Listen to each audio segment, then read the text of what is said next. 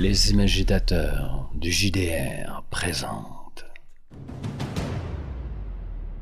Un contre un. MJ contre MJ.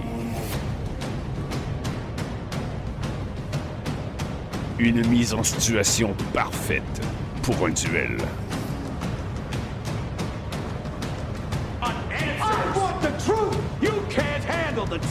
Par moments, ils collaboreront. and you didn't disappoint. You let five people die. À d'autres, ils seront sans pitié. My name is Maximus Decimus Meridius. Avertissement. Eh, c'est Jimmy, tu me reconnais? Les deux égotos derrière les imagitateurs se fient à moi pour te donner des avertissements. Ah, je les comprends, hein, car Jimmy ne t'avertit qu'une seule fois. La deuxième fois, tu fais des bulles dans le fond de la flotte, hein, capiche? Donc pour écouter les deux imagitateurs, il te faut être mature. Il y a de la violence et des sujets plutôt sensibles, comme une rotule, des tendons d'Achille, des ongles. Ah, il y a tant de parties du corps que j'aime explorer. Mais il faut comprendre qu'il ne s'agit là que de personnages fictifs, hein. Je te souhaite donc une bonne émission, car j'ai vu ce duel, moi, et ça part en couille à la fin, c'est du pur délire. Si tu aimes ce que font les deux égotos, envoie-leur de pouces et abonne-toi aussi à la chaîne de sang-froid des imagitateurs pour les encourager à continuer, car sinon, tu sais qu'est-ce que je vais faire avec ton pouce, hein? Je vais te l'enfoncer bien profond. Georges, te l'ai dit, mon objectif c'est le Grizzly. Va avertir Ezra que on décolle. des os qu'on entend s'éclater alors que, que la mâchoire se referme totalement. C'est une pression énorme. Je suis le roi de cette forêt, tu m'entends? Je vais avoir ta peau, sale bête! Bonjour, ici Descends-Froid, j'espère que vous allez bien. Les imagitateurs, eux, sont prêts à vous présenter le deuxième duel. L'homme contre la bête. Salut NJ. Ça va? Ça va très bien, je sors d'hibernation et donc je suis prêt à tout casser. Hey, au premier duel, là, tu m'as fait un coup de pute avec euh, ton histoire de, de- de pape Jean-Paul II. Oui, on peut mettre Jean-Paul II et le mot pute dans la même phrase, c'est permis. Euh, et là, j'ai réfléchi afin de trouver euh, un moyen de te renvoyer l'ascenseur. J'ai mûri mon plan longuement et, et merde, j'ai j'ai rien trouvé pour, pour te faire un sale coup. Hein. Ça prouve que je suis un bon Jack, un chic type. euh, aucune malice ne m'habite, NG. Ah, Attends, moi je t'en ai préparé une autre nouvelle. À la fin, sérieux? à la fin euh, j'enlève ma peau d'ours puis c'est Vladimir Poutine en dessous. Nous interrompons cette émission pour vous souligner que non, il ne s'agit pas de Vladimir Poutine caché sous une peau d'ours grizzly, lui que l'on surnomme souvent l'ours. Si tel avait été le cas, le duel ne serait pas intitulé L'homme versus la bête, mais L'homme versus l'imbécilité. Nous retournons au programme principal.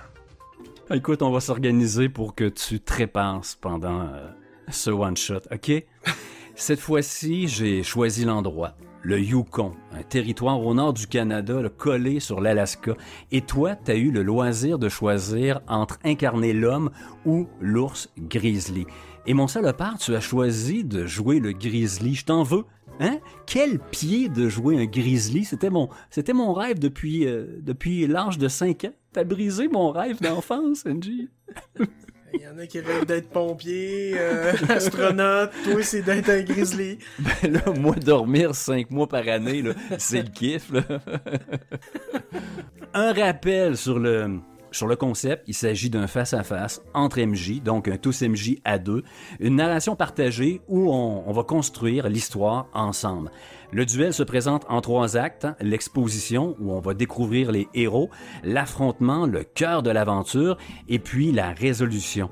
Dans chacun euh, des actes, nous avons deux jokers chacun. Ils permettent à celui qui l'utilise d'imposer euh, une réalité dans la fiction. Impossible à parer pour euh, l'autre MJ.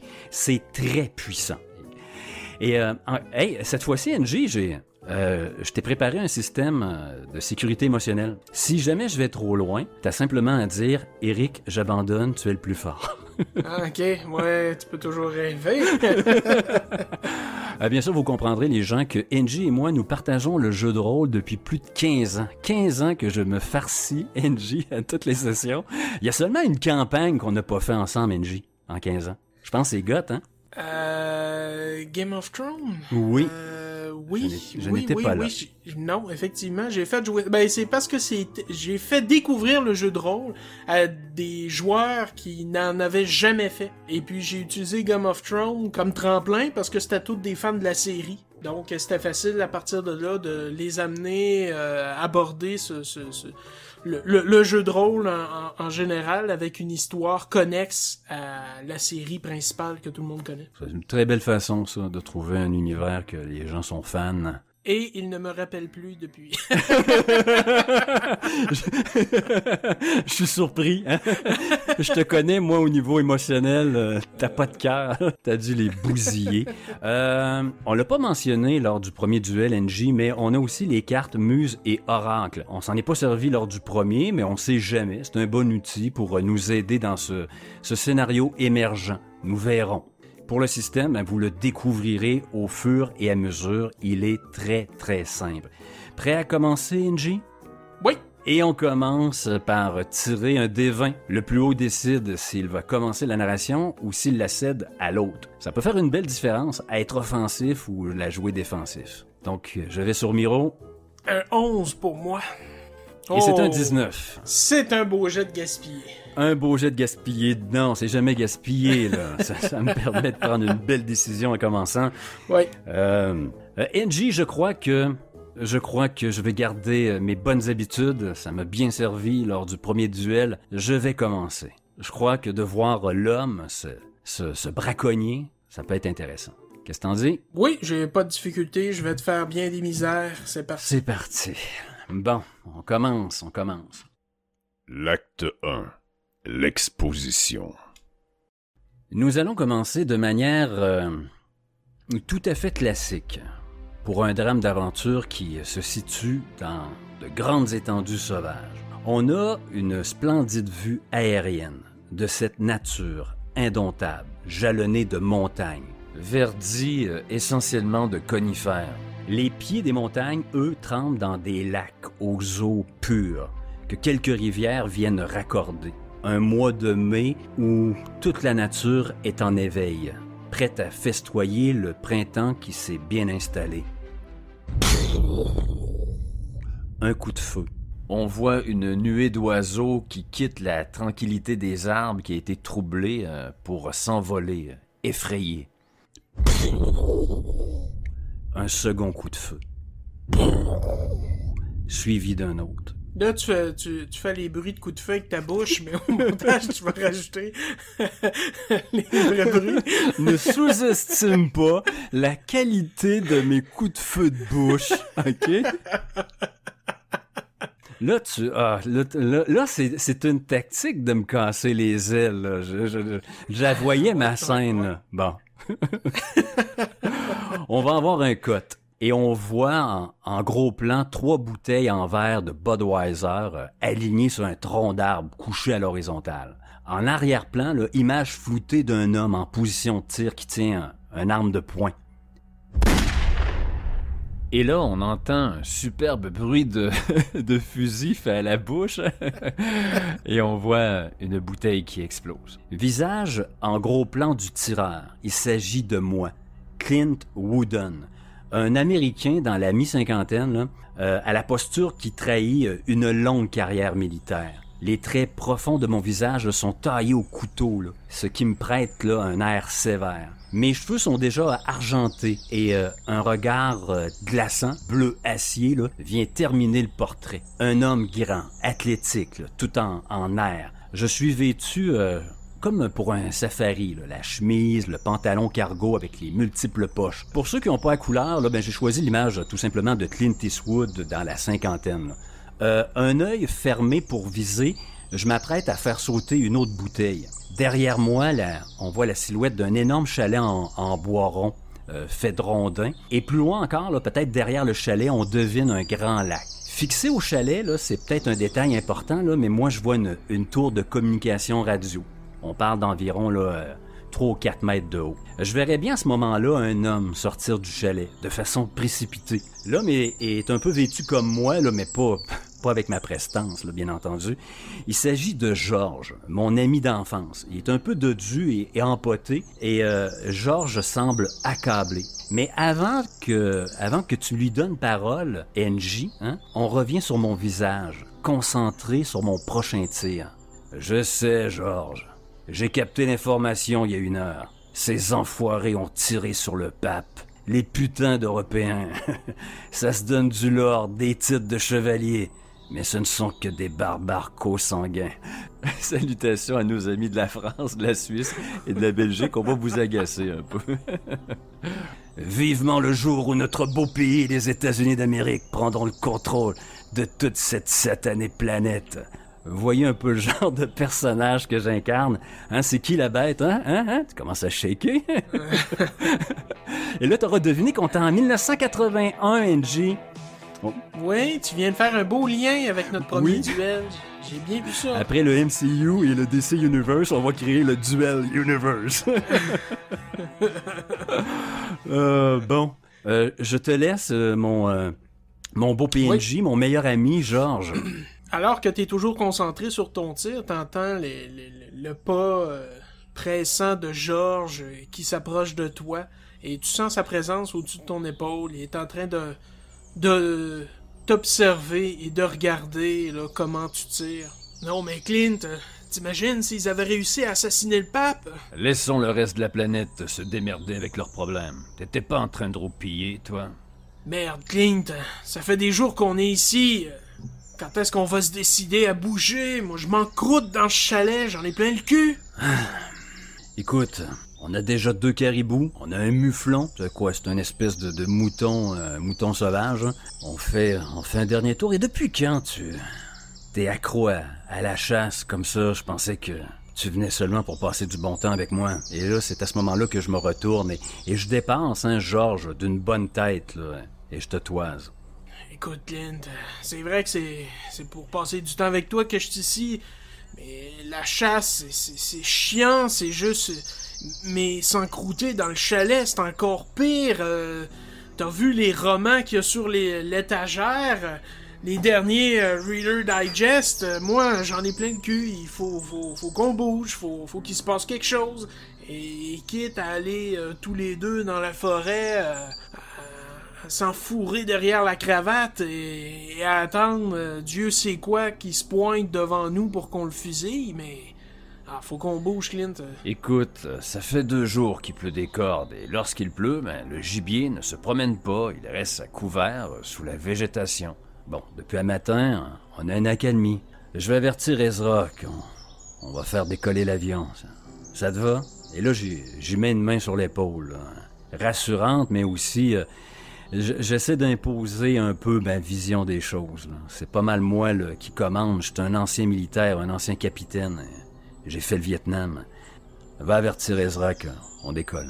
Un dernier tour de piste. Ok, mais...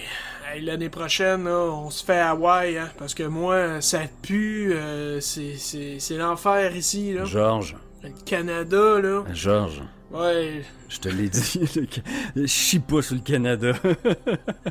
On chie juste sur l'Europe aujourd'hui. on est des Américains, c'est normal que je chie sur le Canada. Putain.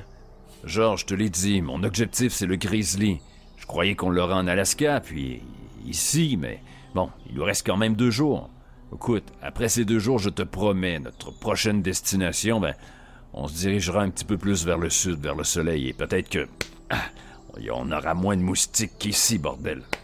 Donc, euh, je, je te- je laisse aller Georges euh, s'empresser d'avertir notre, notre très jeune pilote.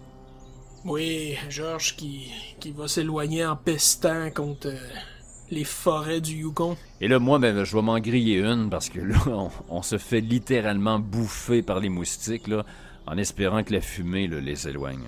Dis-moi, Eric, pourquoi, euh, pourquoi Clint tient à abattre un grizzly? Parce que dans j'ai euh, j'ai pas mal tous les trophées. Je te dirais, euh, j'ai abattu un lion en, Afrique. Je me suis promené un peu partout euh, sur la planète. Euh, j'ai chassé le, le, le crocodile euh, et le kangourou en Australie. Il y a pas mal juste le tigre que je me suis pas fait parce qu'il y, a- plus de tigres aux États-Unis maintenant qu'il peut en avoir en Asie. Mais le grizzly, pour moi, ça reste le trophée de chasse qui, me manque. Et il y a trois ans, j'ai fait un voyage en Alaska et j'ai vu zéro, zéro grizzly. Et là, ça fait quoi? Une semaine qu'on est ici, au Yukon, un autre endroit où le grizzly foisonne et on n'a rien vu encore. Bon, faut dire que les deux dernières journées, on les a passées euh, dans le campement parce qu'il il pleuvait, des, il pleuvait des cordes. Mais là, euh, c'est notre dernière chance. Hein? On part euh, dans 48 heures, donc euh, ce dernier tour de piste, euh, c'est c'est pas mal le dernier pour que je réalise un rêve. Si Clint survit, on va peut-être le revoir dans un duel Jurassic Park. Ça fait penser aux chasseurs là, qui voulaient se taper des, du vélociraptor. Je pensais que t'allais me dire si je surviens, on va voir Clint faire l'amour sur une peau d'ours. on, on- si je perds un duel, hey, ça serait chiant, hein, tu sais, le gars. Je fais l'amour sur ton cadavre. C'est assez, c'est assez macabre. Euh, c'est dégueulasse. Euh, je, je, je pense- je pensais pas que dans l'exposition, ça allait se rendre là. Écoute, moi je propose qu'on on ait euh, une ellipse. On nous voit euh, habillés, équipés, moi et Georges, et on marche sur euh, ce quai Ouais. qui se termine par un, un hydravion, sans doute un Cessna, et on, on voit là Ezra là, qui, qui se prépare. Et. Euh, NG, dis-moi, euh, qu'est-ce qui va faire en sorte qu'on se croise? C'est, c'est l'avion qui se Ben, j'ai. Écoute, je suis en train de penser, j'ai le goût d'utiliser un Joker parce que là, comme mis Ezra, euh, il me vient l'idée qu'il serait peut-être intoxiqué. OK. Donc, euh, Georges et moi, on se dirige tout au bout du quai, hein, vers cet hydravion. On voit sans doute le jeune pilote, mi-vingtaine, euh, s'affairer euh, peut-être à défaire euh, le cordage qui retient l'appareil. Ezra, dis-moi, garçon, est-ce qu'on est prêt à décoller? Et euh, j'ai, euh, pour les gens qui nous écoutent seulement, j'ai, j'ai casté, euh, j'ai pris l'image de Ezra Miller euh, qui interprète Flash avec tous ses déboires qu'il y a ce temps-ci. Ça se peut que, qu'il y ait de la difficulté à retrouver un emploi, donc euh, j'ai pensé à lui et pour lui donner une chance, on l'a casté euh, dans ce duel. Écoute, le, le- le pilote est gelé comme une balle en ce moment. Euh, il a les deux yeux perdus en avant de lui. Mais, euh, tu sais, vu de l'extérieur, on dirait juste un, un jeune adulte, là, euh, un petit peu blasé, perdu dans ses, dans ses idées. Mais en fait, il, il saura pas à moitié ce qu'il fait euh, lorsqu'il va être au commandes. Moi, je pense que, comme moi, il a mal dormi à cause des moustiques. Là. Puis, euh, écoute, on est en 81, je suis un vieux schnock de, de, de, de la mi-cinquantaine. Moi, la drogue, euh, je, je sais qu'est-ce que ça sent, mais j'ai jamais goûté à ça. Je- c'est vive la Budweiser et, euh, et le rhum. Donc, euh, non, je, je n'y vois que du feu. Dis-moi, MJ, là, le pilote, Ezra, là, il est, il est camé solide, là? Ouais, ouais, tout à fait. Il y a rien à faire là, dans ce coin-là. Fait que là. Moi, en, a- en attendant des clients, tout ce qu'il y a à faire, c'est se geler à fraise, boire, puis essayer de se pogner les filles du coin. Bon, On prépare, on met le, le- le matériel, je mets mon barda, j'ai un, un genre de petit sac de survie aussi. euh, euh, à ma ceinture, j'ai euh, mon Colt, un Colt 1911 avec laquelle on m'a vu tirer. Et euh, on se prépare, on embarque le matériel et on s'entasse. Euh, un grand gaillard, hein, donc euh, dans le Cessna, on voit que je un peu à l'étroit. Georges, ben c'est le contraire. euh, Qu'est-ce qu'il n'y a pas en hauteur, il l'a en largeur. Donc lui aussi, on est les deux assez inconfortables. Mais le pilote, lui, il a de l'air très très bien. Ezra, Ezra est assis à sa place quand les portes se referment, puis là, il fixe le tableau de bord, puis là, tout d'un coup, il se rend compte, tabarnak, il y a donc ben des pitons après ça. Euh, Ah, Écoute, moi, sans doute que Clint euh, s'en aperçoit pas. Euh, je me suis retourné pour donner des consignes à Georges. J'ai toujours un peu dissipé. Donc, euh, je lui rappelle, euh, c'est quasiment moi, là, comme un père, là, j'y, boucle la, la ceinture et tout ça, et je reviens en position, euh, bien assis, euh, à côté du pilote. J'ai rien vu de, de son moment de confusion. Et donc, euh, on voit les, les hélices qui grondent, qui se mettent à tourner à toute vitesse. Et cet avion qui accélère, prend de la vitesse avant de gagner en altitude. Et je crois qu'on pourrait terminer euh, la scène d'exposition de, de Clint Wooden là. Allons-y pour la bête. La bête, la bête. Tuons la bête Transportons-nous à des centaines de kilomètres de là, euh, en pleine forêt. On voit euh, des loups qui sont en train de courir, une meute. Ils sont 5-6. Ils courent à paire d'haleine en prenant une, une formation euh, propre à eux, une formation dont ils ont l'habitude instinctivement. Ils se rapprochent petit à petit d'une proie. Et finalement, on les voit sauter en l'air et s'acharner sur un chevreuil qu'ils viennent euh, d'abattre. Le chevreuil se débat quelque peu, mais rapidement, les loups mettent fin à ses souffrances et ils se rapprochent, la meute se rapproche du mâle alpha qui a pris les premières bouchées. Quand tout d'un coup les loups se dressent, certains d'entre eux ont déjà la gueule pleine de sang, mais il semble que quelque chose s'approche. Alors on entend au loin le rugissement d'un ours. Certains des loups baissent les oreilles de peur et reculent légèrement du cadavre encore chaud, alors qu'on voit arriver une énorme masse brune qui se dandine et avance vers eux sans peur et même avec un du défi dans le regard. L'ours s'approche de la carcasse alors que les loups se mettent à grogner, prêts à défendre leurs biens. Oui. Et à, ce moment-là, l'ours se dresse sur ses deux pattes arrière, monte toute sa masse. Et là, on parle d'un grizzly hein, qui, est- euh, dans le top au niveau des normes de grosseur. Il doit faire pas loin de 1500 livres. Euh, il est énorme là, sur ses pattes arrière. Il rugit. On voit ses crocs immenses, ses griffes qui font facilement 7 pouces de long.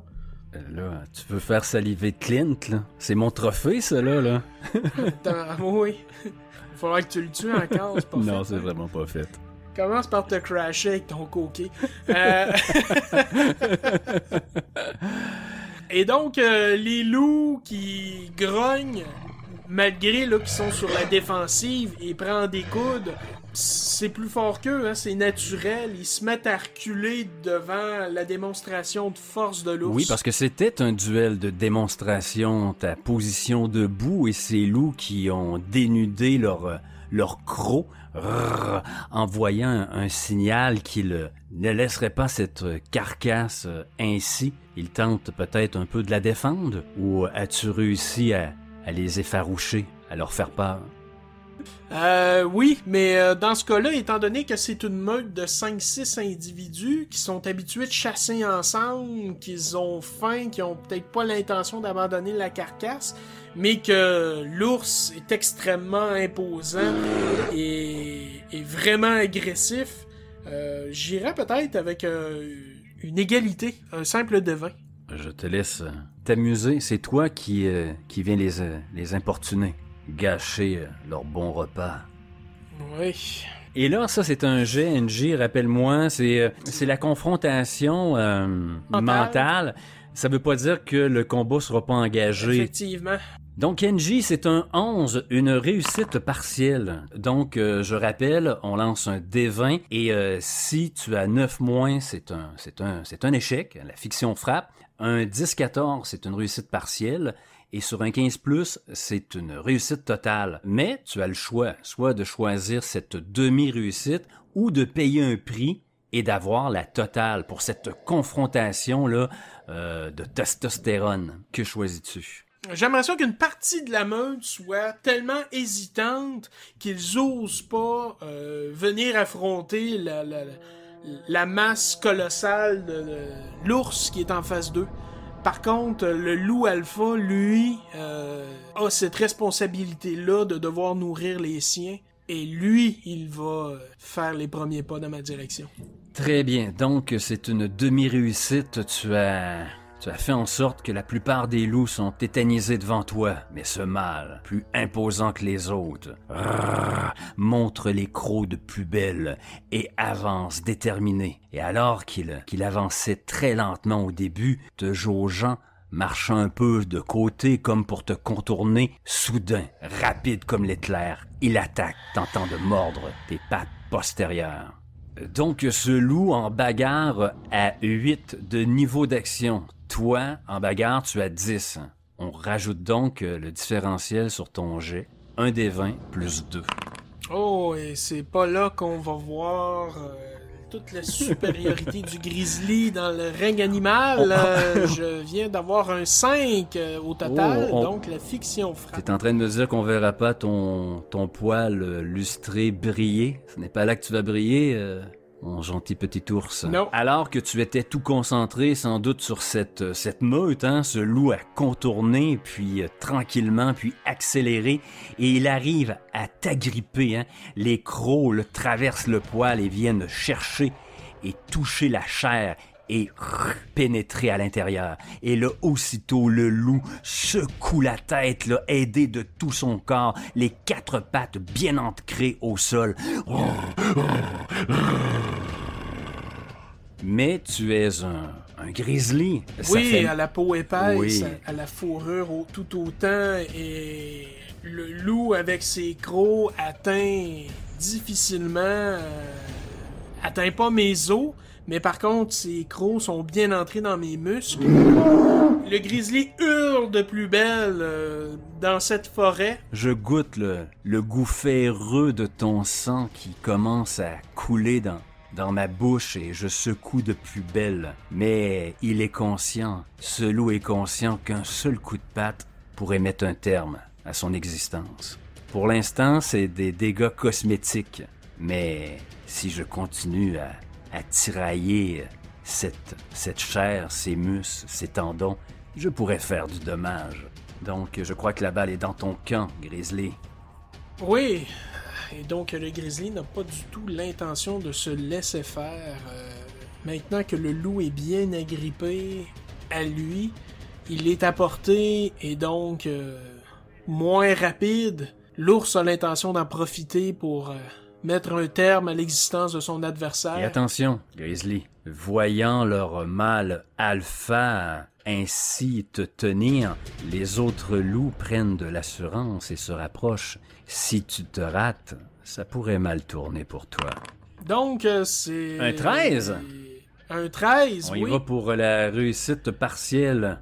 La réussite partielle, excellent. Écoute, euh, Est-ce que tu y vas pour la totale en payant un prix? Ou tu, tu restes avec euh, cette demi-réussite, NJ? Je vais y aller pour la totale pour me débarrasser du, du loup alpha en payant un prix. Le grizzly descend sa gueule rapidement malgré sa, sa masse incroyable vers le loup qui, qui tient toujours et sa gueule va venir entourer complètement le crâne du loup et le bruit des os qu'on entend s'éclater alors que que la mâchoire se referme totalement sur le crâne. C'est une pression énorme. Par contre, un des os de ce crâne-là, qui s'éclate en plein dans la gueule du grizzly, vient fissurer une de ses dents. Et, la, douleur est atroce.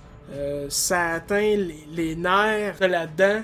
Le grizzly hurle de douleur, mais pour n'importe quel autre animal, ça reste un, un hurlement. Et à ce moment-là, je verrais bien peut-être les autres loups Ah oui, les, les oreilles baissées, hein? terrorisés, ouais. Leur mâle alpha qui vient de, de, de se faire détruire euh, de la sorte. Dans, un bruit, euh, dans un craquement euh, sinistre. Il y a quelques secondes à peine, on voyait ce- cet énorme loup t'agripper, hein, tout raidi par l'exploit de, d'emprisonner ta patte arrière. Et là, tout d'un coup, on le voit mollasse, euh, un corps sans vie, une tête broyée, et les loups, les oreilles vers l'arrière. Et après avoir aussi entendu ce, ce cri, hein, ce cri de douleur que le grizzly a poussé, euh, tu les vois euh, s'éloigner, non sans un dernier regard vers la, carcasse du chevreuil, mais bien résigné à, à ne pas en découdre avec toi. Il te laisse, et tu te retrouves seul devant deux cadavres. Ce grizzly-là va s'approcher du. déjà du cadavre du loup, va tenter de le mordre et, la, douleur est trop terrible. Il va gémir et finalement se diriger vers la seconde carcasse, celle de la proie des loups, ce chevreuil-là, et va tenter encore là de manger, mais même résultat. Malgré la victoire de- du grizzly sur les loups, au final, il se ramasse à être incapable de manger, quelle que soit la viande actuellement. C'est trop dur pour lui. Euh, c'est trop douloureux. je la sens mal. Et je verrais bien à ce moment-là peut-être un, un bruit dans les airs et un avion qui est en train de perdre l'altitude, qui survolerait euh, cette scène. L'ours, l'ou- l'ours désemparé qui, qui, qui se tourne vers les cieux, euh, tentant de voir qu'est-ce qui se passe et, et- et cet avion-là, avec notre Ezra préféré au volant, qui euh, s'approche dangereusement du sol. Allons-y pour l'acte 2, si euh, tu veux bien. J'ai bien vu le coup de la dent pour euh, justifier que je vais t'avoir au cul, là. Ouais, puis j'espère que je vais avoir quand même des meilleurs jets de dés. Ouais, t'en as raté un. Des réussites partielles. Moi, je veux de la totale. C'est ça, ça se prend déjà pour un grizzly. Ah oui, ah oui. Ah, acte 2. On tire euh, un dé. Ouais, savoir qui... euh, Qui prend la main, qui gagne. Et C'est un 19. c'est un 3. je, je suis abonné au 19 et toi, ça va pas bien. non, ça va pas bien. Bon, je pense qu'on va y aller. Je pense qu'on on va y aller en alternant. Je vais commencer par prendre la narration. Oui, montre-nous dans quelle merde tu te retrouves. Ah oui. L'acte 2. La confrontation. On voit euh, d'abord la, cime des arbres, de ces conifères, puis euh, on descend, on suit la fumée blanche et on voit la carcasse de l'hydravion. Je suis là à, à ramper alors que mes jambes sont encore à l'intérieur de, de l'appareil. Je, je me traîne pour sortir. Une fois réussi, je, je roule sur le dos. Je me relève sur mes coudes et, et je regarde l'affreux spectacle. Ezra n'est plus. Il s'est pris euh, le pare-brise dans la gueule et le manche à balai qui, qui lui traverse la poitrine. Mais le plus terrible, c'est c'est Georges, mon ami d'enfant. T'as tué Georges. Écoute, c'est un duel, donc euh, oui, je pourrais toujours garder Ezra et Georges avec moi et me constituer une armée, mais non, je crois qu'on va se débarrasser du bois mort et des pois morts. Euh, et on voit mon euh, Georges, mon ami d'enfance, et à, à la seule vue de, de l'angle de sa tête, aucun doute possible, Georges est mort. Le temps de prendre ma respiration, je, je reviens vers la carcasse. Un dernier coup d'œil pour Georges et mon regard euh, capte mon reflet dans euh, une partie de la vitre qui n'a pas été euh, éclatée lors du crash. Et ce n'est pas tout à fait mon reflet qu'on voit. Il n'est pas fidèle à l'homme que je suis aujourd'hui. Dans le verre intact, je suis plus jeune, peut-être d'une quinzaine d'années. Je porte un, un casque de combat de ceux qui, qui équipaient les soldats pendant la guerre du Vietnam.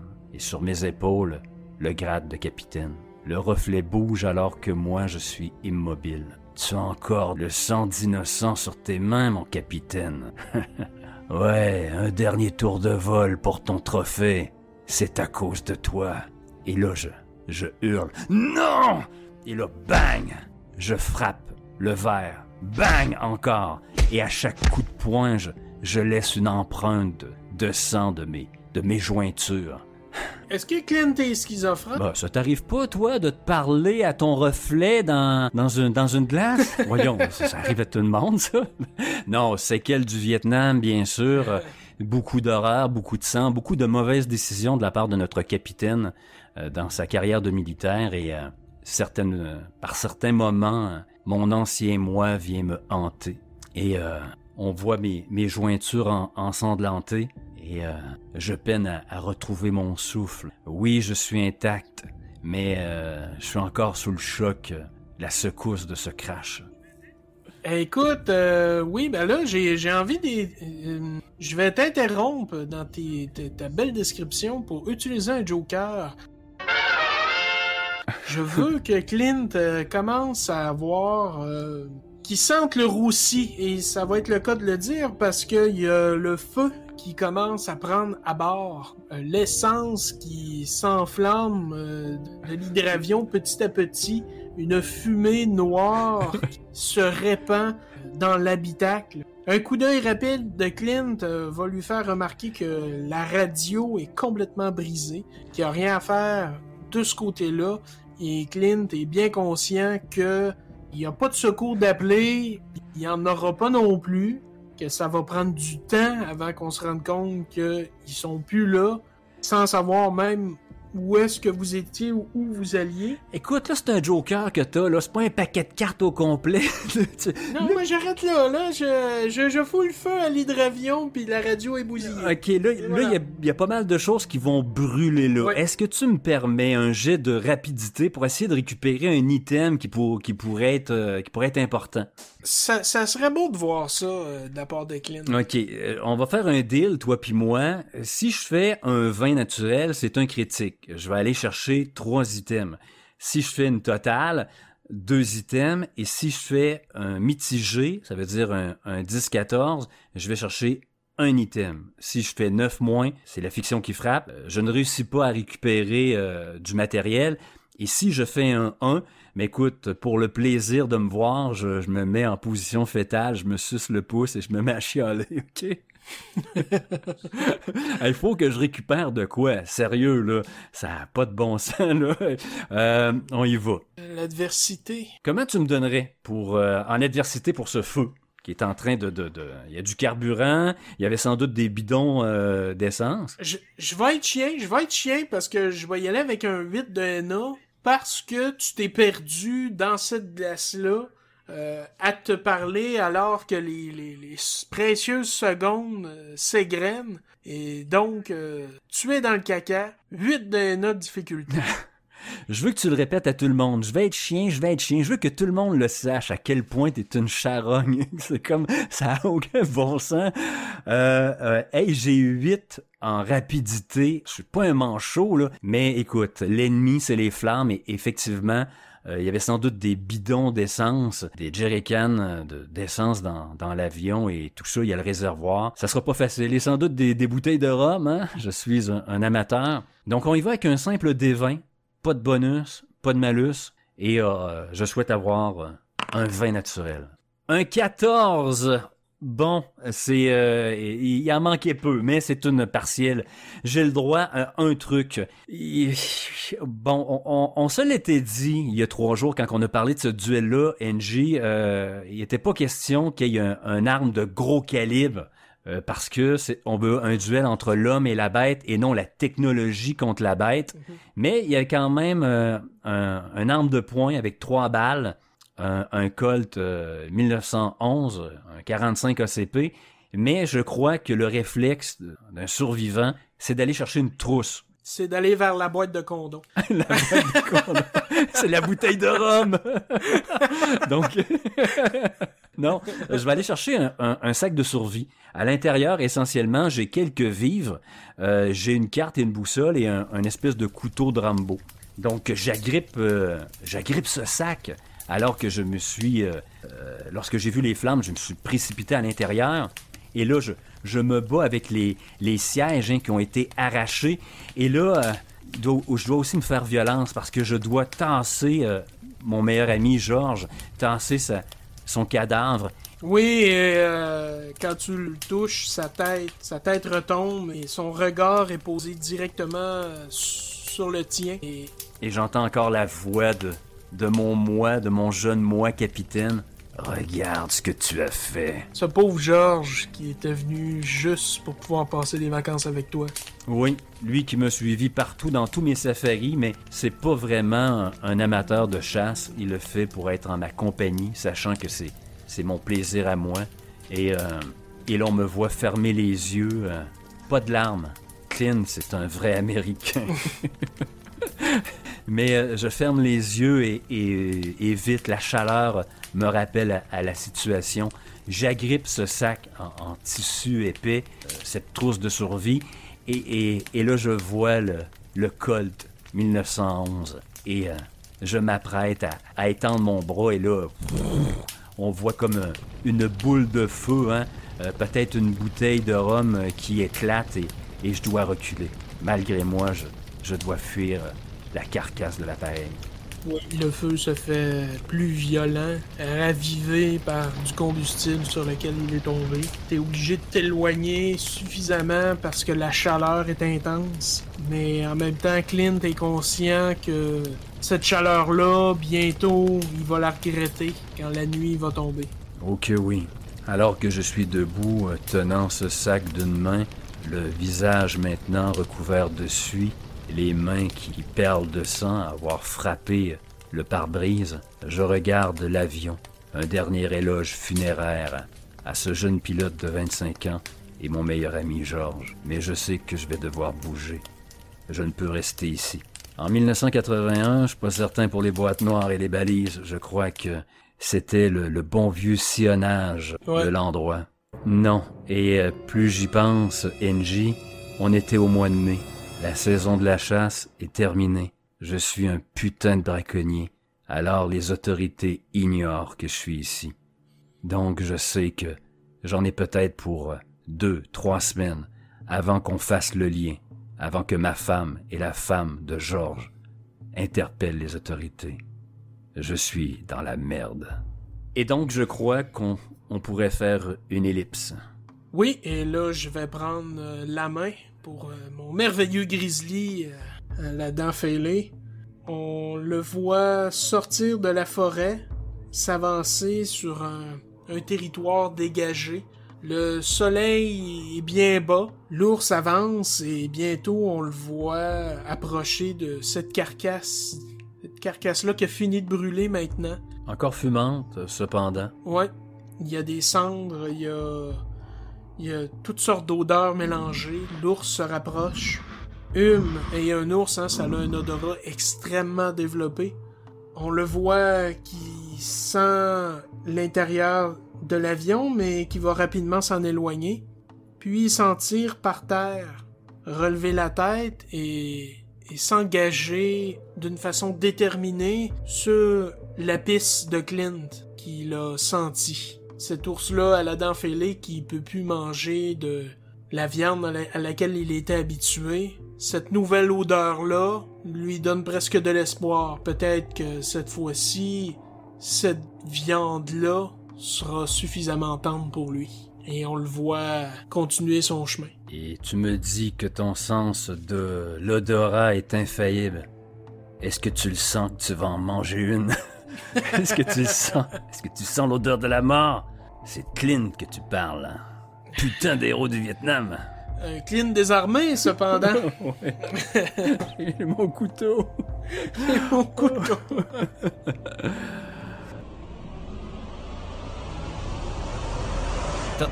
C'était la première partie de ce duel entre l'homme et la bête, entre deux grands prédateurs qu'est l'être humain et l'ours grizzly. Et qui sera le grand champion, le roi de la montagne dans ce nord canadien au Yukon? C'est ce que vous découvrirez dans le dernier épisode qui s'en vient et vous risquez d'être très surpris par la conclusion de ce Tous MJ en face à face. C'était les Imagitateurs qui vous dit à la prochaine. Ciao!